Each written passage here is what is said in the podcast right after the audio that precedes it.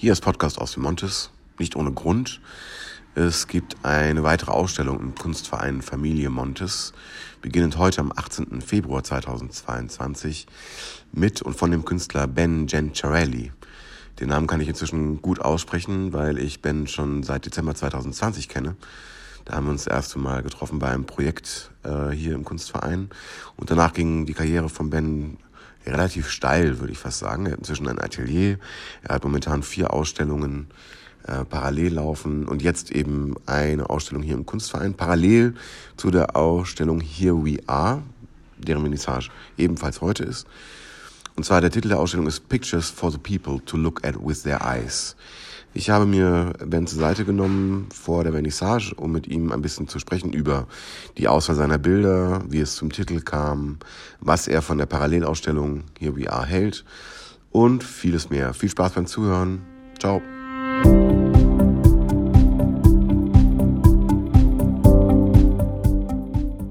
Herzlich willkommen, Ben. Hallo. Yeah. So, Ben, we know each other. I don't know. Ich, äh, wir, wir, haben, wir haben vereinbart, wir sprechen erst ein bisschen Deutsch. Ähm, ich kenne Ben ähm, seit der Gemeinschaftsaktion Ein ganz normaler Herbst und anders 2020, übrigens noch auf YouTube zu verfolgen. Da haben wir uns erst mal kennengelernt. Seitdem ist viel passiert. Corona ist zwar immer noch da, aber ähm, Ben hat erfolgreich einige Ausstellungen lanciert und hat jetzt eine Ausstellung hier im Kunstverein Familie Montes unter dem genannten Titel Pictures for the People to Look at with Their Eyes. Und meine erste Frage an Ben ist, ähm, wie bist du auf den Titel dieser Ausstellung gekommen? Auch wenn das vielleicht auf Deutsch ein bisschen schwierig zu beantworten. Ja, das ist eine interessante Frage. Um uh, yeah, vielleicht uh, English is better for this. Okay, yeah. Um, okay, so uh, what what is the drive of that question?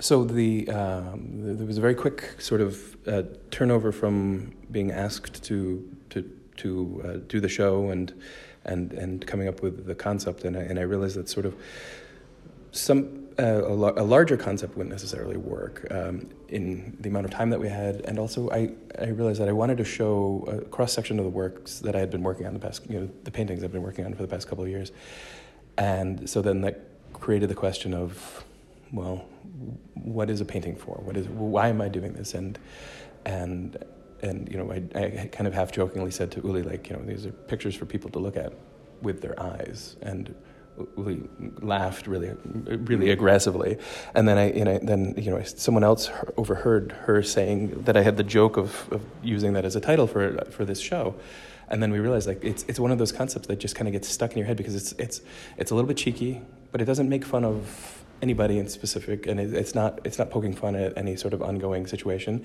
and it's it's also very much in, in that sort of realm of, of that I operate in of being hyper literal while making fun of literate being lit, how hyper literal I am. I tend to take things far too seriously before I notice that there's a joke involved, and and so you know, I, I, I'm basically messing with myself a little bit by, by doing this kind of hyper literality. Um, yeah. Okay.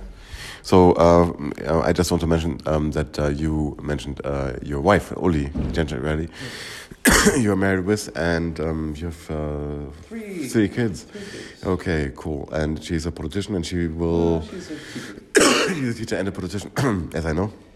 And uh, she will, she will uh, hold the opening speech uh, for your exhibition, which is quite uh, a, a, good choice because she knows you the best. Yeah. Yeah.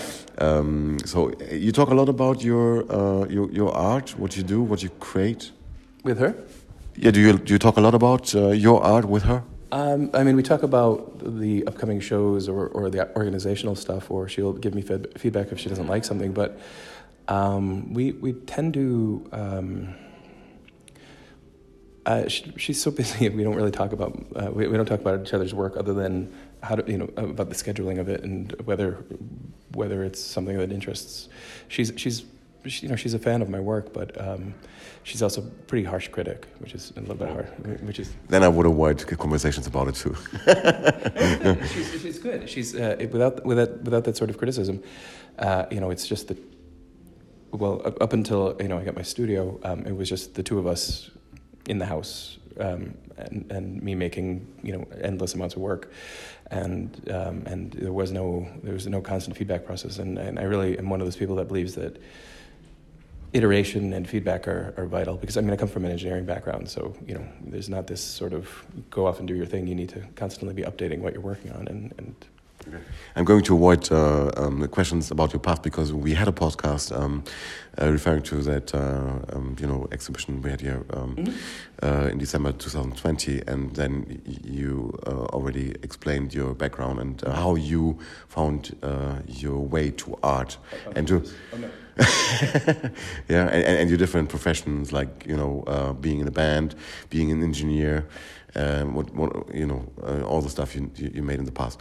So um, if, if somebody is interested in uh, in that um, to know, uh, you know, I'm going to link uh, the interview um, in in the in the in the info box. Um, yeah, talking about the future, and you know, we, we, we so your your exhibition is uh, almost uh, ready to present. Mm -hmm so um, and we had the chance to to to to to walk through, and I could ask you some questions. So what I um, really um, observed is that. Uh, these are very colorful people, uh, colorful pictures. Mm-hmm. Colorful, you know. You, you use a lot of you know strong strong color yeah. in your pictures Extreme so color. yeah so um, and you know okay some pictures are really uh, you know makes impression of happiness. Other pictures not at all. Mm-hmm. um, so um, uh, in regard to the title and did you how was the decision making to you know to present these pictures? Um, well it's kind of it, there was there were two two things that happened. Um, i had had the idea of originally of just bringing a lot of work and kind of hanging them um, in a way I hadn't really thought about. And Uli is very much the more minimalist person, and she, since she's doing the hanging or doing the arranging anyway, um, I kind of deferred to her better judgment. She, you know, she's the diploma designer, and so of course, so of course she's the expert in this matter. Um, but um, when we got here. Um, New York said, no, no, no, bring more. And he said, empty out your studio, bring even the shitty work. And um, so we literally emptied out the studio and brought almost 200 paintings here. Um, and from from that, we actually he ended up saying, "No, no, no, that's enough." And so we we we cycled through and figured out kind of what worked in the environment, and then we realized that with that space, we had enough. I had I could show my entire album art, what what, what a good cross section of my album art series. We we could show the, the series um, those thirty by forty pieces, uh, The Creatures Discover Impossibility, which were printed in my book, um, and then the new. Um, um, the new print, uh, the the new uh, uh, print transfer series that I worked on that are on the on that wall next to the bathroom. Um, so I was able to show three full series, plus a couple diptychs, plus uh, a large format work and stuff that people hadn't seen. Some stuff that has been shown maybe one other place, but um, yeah, it was it was sort of what's a good cross section of my work, what's a good representation of what I've been working on for the past two years, because it, it is just two years worth of work, mm-hmm. um, and it's a little bit. Um, I, I, wanted to pick stuff that was either very strong or very weak, and so there's a couple pieces up there that I absolutely hate, and really? yeah, yeah, yeah, yeah, like I, the, the giant diamond shaped thing, mm-hmm. it's the, the, my biggest piece in there. I, I can't stand looking at the thing.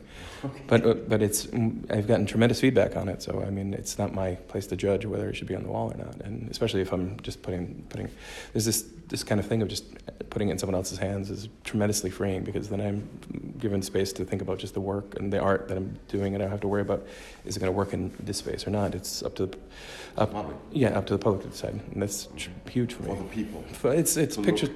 Yeah, yeah for, for for people, not the people, but for people to look at with the uh, their Oh, eyes. okay, The- okay. for the people has a has a has. A, I actually like that title better than the one I came up with, okay. with with the the people in there because it's it has more of a sort of uh, egalitarian vibe to it. Yeah. Uh, um, but it's it's yeah. Uh, I thought that uh, the first, uh, the first place. yeah, yeah. Um, but I, yeah, I, um, I'm really happy. I mean, um, your team has just really done a bang up job of hanging the work. Hakim was, he's, he's been, he's tremendous to work with. He's really, he's masterful at it. He's very accurate. Yeah. Yeah, and not just that he had really good ideas for we, we we were kind of stuck on stuff, and he said, "Well, what if we did this and this?" And then that unlocked other things that we were working on, and and he he made some substitutions that we wouldn't have thought about, and we didn't agree with everything, but he, about eighty percent of what he did was was and you know, the layout was a hundred times better than anything I could have done. We are talking about Joachim, who uh, who made that work, uh, the hanging uh, in, the, in the main part. Um, uh, not to make it too long, um, you know, uh, when we walked through, you you you we, we used the opportunity to, you know, switch off the light, and then you presented uh, like UV light or, or neon light or black schwarz schwarzlicht, black light. Um, and um, there, you know, um, the all the pictures, almost all the pictures, you know, appeared in different um, um appearance. Mm-hmm. Appeared in a different appearance. So that is a secret, uh, a hidden secret, I would say. And, and, and, of course, then one picture is like represent. No, for me, not. You know. Uh, and uh, you know, not I don't. Uh, uh, is, is that too, too much to tell the people? No, okay, no, because you know you need to see it. But really, the the whole appearance of the picture changes. The the the, the mood in the picture changes yeah. as well. So you know, then you know to to summarize it, you painted two pictures at once. Is that is it was was it was it the goal? I mean, I do that a lot. I I, I always want to have a sort of uh, high contrast, extreme colors, Easter eggs, things because um, because I'm not doing you know Wimmelbuche or something. You know, I'm not doing stuff with lots of little pictures. It's it's, it's I always want to have something that brings people back to look at, and um, a lot of those. Uh, those UV reactive paints, uh, if you put them in a window with, with the sun, as the day as the day changes, the light is going to affect them differently. So as the as the as the day gets longer, they'll they'll have absorbed some UV, so they'll glow, um, and and it, it just fits into the whole ongoing series of uh, of uh, kind of conversation I've had with that private face and public face that we present. Uh, you know, my my so-called masking series, which is a which I started in 2019 and unfortunately has the worst possible name for the time that we live in right now because of these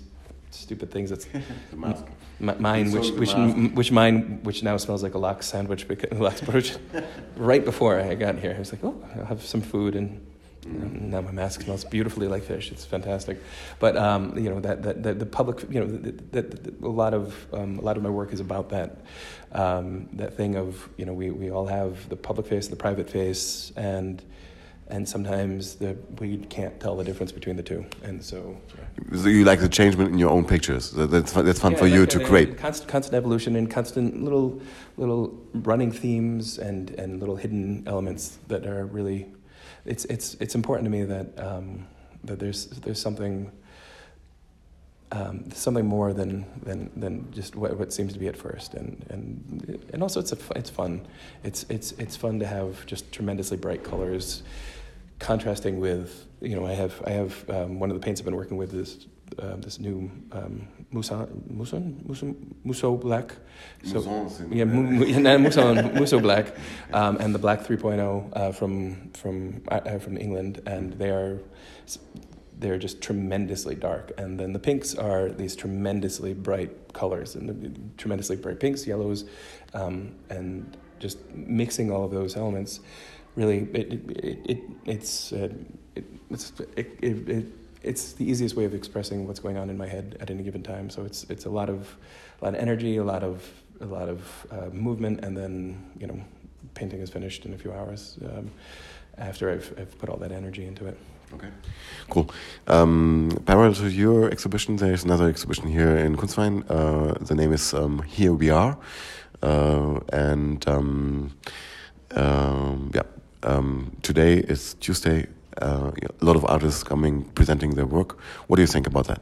I think it's fantastic. I love any opportunity to get to talk to, spend time with, mingle, hang out with, yell at, fight with, uh, get drunk with, um, you know, other other artists or other you know, people in general. And there are vanishingly few times like that in, in the in the modern situation. Let's say like the the, the very hard time that we're in. We're all. I mean, this the show almost could have not happened. My show almost, you know, because, because of what was, you know, because of corona. Because of corona, because of yeah, it could have been that we went into a lockdown last year.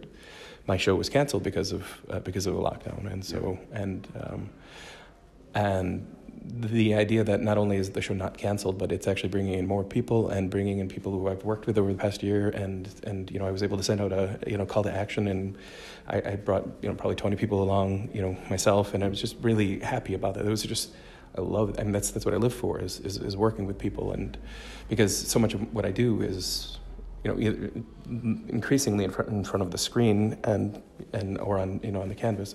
Canvas, I can be much more social, but with screen time, it's just I have to.